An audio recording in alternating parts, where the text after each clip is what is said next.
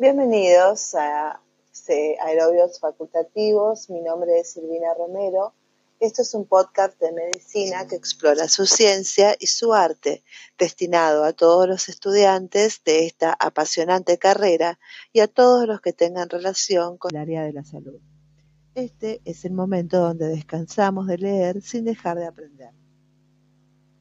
Gracias por su atención. Continuamos con eh, farmacología eh, antimicrobiana, nos habíamos quedado en el capítulo anterior en resistencia bacteriana. Espero que salga bien este capítulo, ya que ayer estuve teniendo muchos problemas con la realización de los podcasts, todavía no les agarro la mano, así que bueno, esperemos tener suerte y que sea de utilidad para todos, para nuestro examen. Hoy es, faltan exactamente 36 días para mi examen.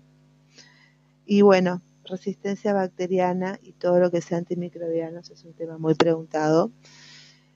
Eh, la síntesis y la producción de gran cantidad de agentes antibióticos en los últimos 20 a 30 años ha producido un gran incremento de la resistencia bacteriana a estos agentes. La resistencia bacteriana es el resultado de cambios cromosómicos en el germen o se adquiere a través de intercambio de material genético por medio de plásmidos y transposones. Así, por ejemplo, el Streptococcus pneumoniae, el Streptococcus piógenes y estafilococos productores de infecciones respiratorias meningias de partes blandas y cutáneas y gérmenes de las familias de enterobacterias y pseudomonas, Neisseria gonorrea, Neisseria meningitidis, Klebsiella pneumoniae, Branamela catarralis, Moraxella, Bacteroides fragilis y otras especies son actualmente resistentes a los antibióticos más antiguos. La conjugación por plásmidos con transferencia de ADN es muy común entre enterobacterias, pseudomonas y especies de anaerobios.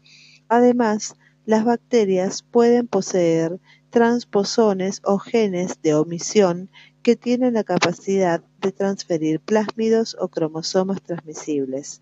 La diseminación de la resistencia bacteriana entre los distintos microorganismos puede darse entre gérmenes gram positivos como estafilococos y enterococos, por ejemplo, y entre enterobacterias y pseudomonas o entre anaerobios tales como los bacteroides las especies gram positivas, que son los aerobios, estafilococos, estreptococos o neumococos, y los anaerobios, peptococos y peptostreptococos, y dentro de los bacilos gram positivos, los aerobios están los Corynebacterium y los anaerobios son los Clostridium y Lactobacillus, como para eh, tener un, una ayuda a memoria.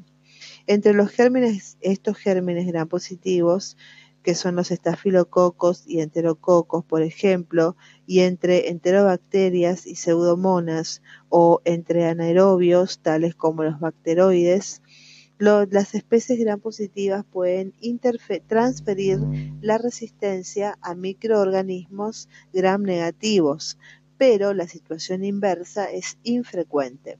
Por ejemplo, se ha postulado que la Escherichia coli transfiere la resistencia por producción de beta-lactamasas en Haemophilus influenza a través de una infección inicial en Haemophilus para-influenza. En el año 1941, todas las cepas de Staphylococcus aureus eran ampliamente sensibles a la penicilina G, en la actualidad, a través de la producción de beta-lactamasas, el 95% de las cepas de Staphylococcus aureus son resistentes a la penicilina, a la ampicilina e incluso a las nuevas penicilinas. Esta situación fue en principio revertida con la síntesis de la meticilina, que es una penicilina semisintética resistente a las beta-lactamasas.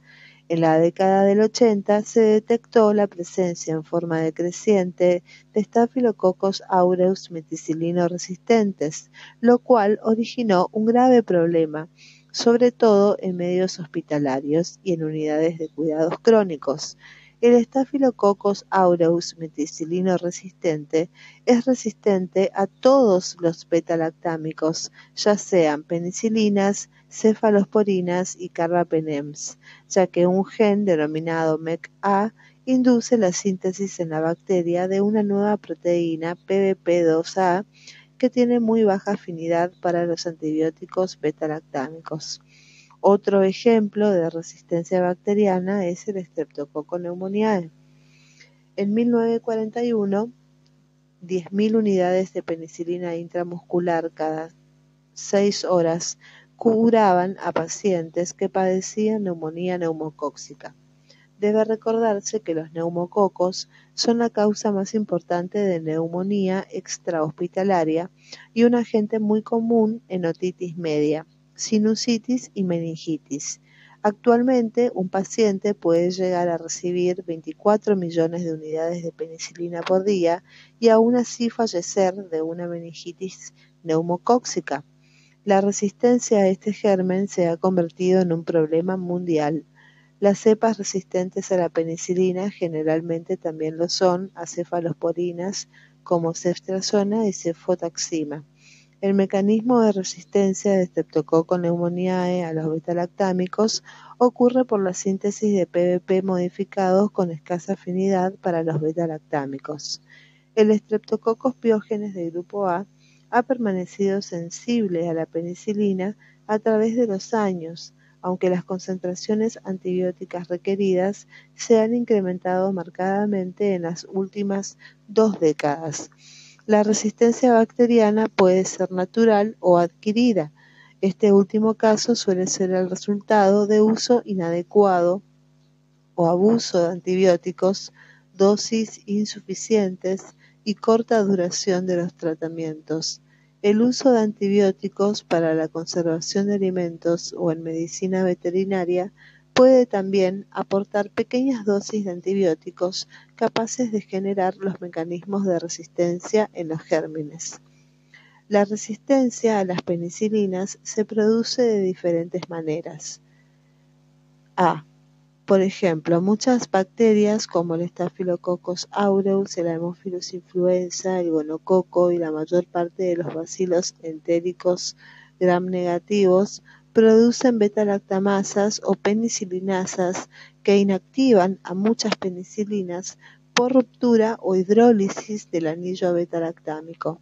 Las bacterias gram positivas producen beta-lactamasas en cantidades variables, a veces en grandes cantidades, que se concentran en el medio extracelular. El control genético de las beta-lactamasas reside en plásmidos transmisibles a otras bacterias mediante bacteriófagos. Estos plásmidos portadores de genes están sobre todo en estafilococos y enterobacilos gram negativos. La producción de las beta-lactamasas puede ser inducida por los mismos antibióticos. En otras ocasiones, la resistencia puede ser intrínseca por mutación y generación de cepas mutantes productoras de beta-lactamasas. En gérmenes gram negativos, las beta-lactamasas se encuentran localizadas en el medio periplásmico, en la cara externa de la membrana interna del germen, brindando de esta manera una máxima protección al microorganismo. Las beta-lactamasas de los microorganismos gram negativos están codificadas en plásmidos o en cromosomas. En este caso, las enzimas pueden ser inducibles. Es común que las bacterias gram negativas produzcan cantidades muy pequeñas de beta-lactamasas y que ante la exposición de antibióticos beta-lactámicos se incrementa en forma significativa y reversible. Otras bacterias no producen beta-lactamasas, pero son resistentes a las penicilinas porque no tienen permeabilidad en las capas exteriores y la droga no alcanza las PVP. Además, las PVP pueden modificarse en su tipo estructural o en su concentración o por desaparición de alguna de ellas. En este caso, la resistencia surge a través del mecanismo de las PVP, por ejemplo, la resistencia del Staphylococcus aureus.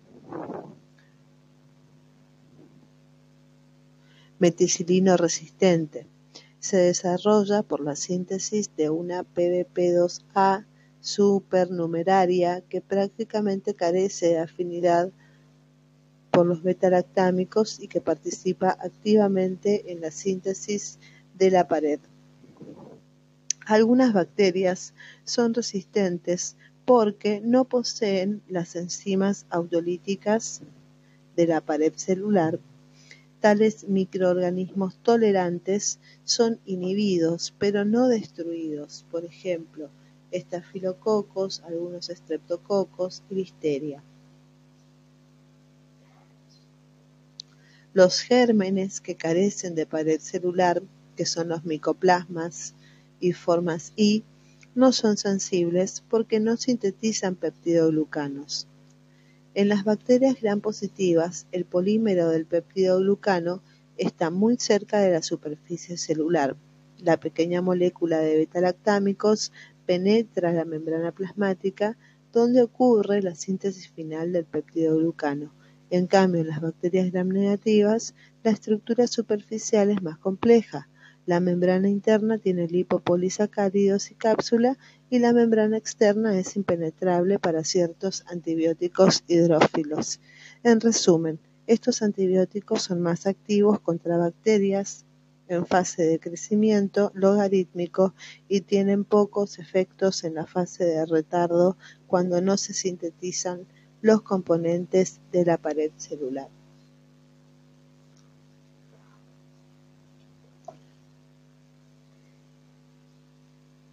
Bueno amigos, esto ha sido todo por el momento. Espero que les sea de utilidad como herramienta de estudio y complemento y refuerzo de conocimientos adquiridos previamente.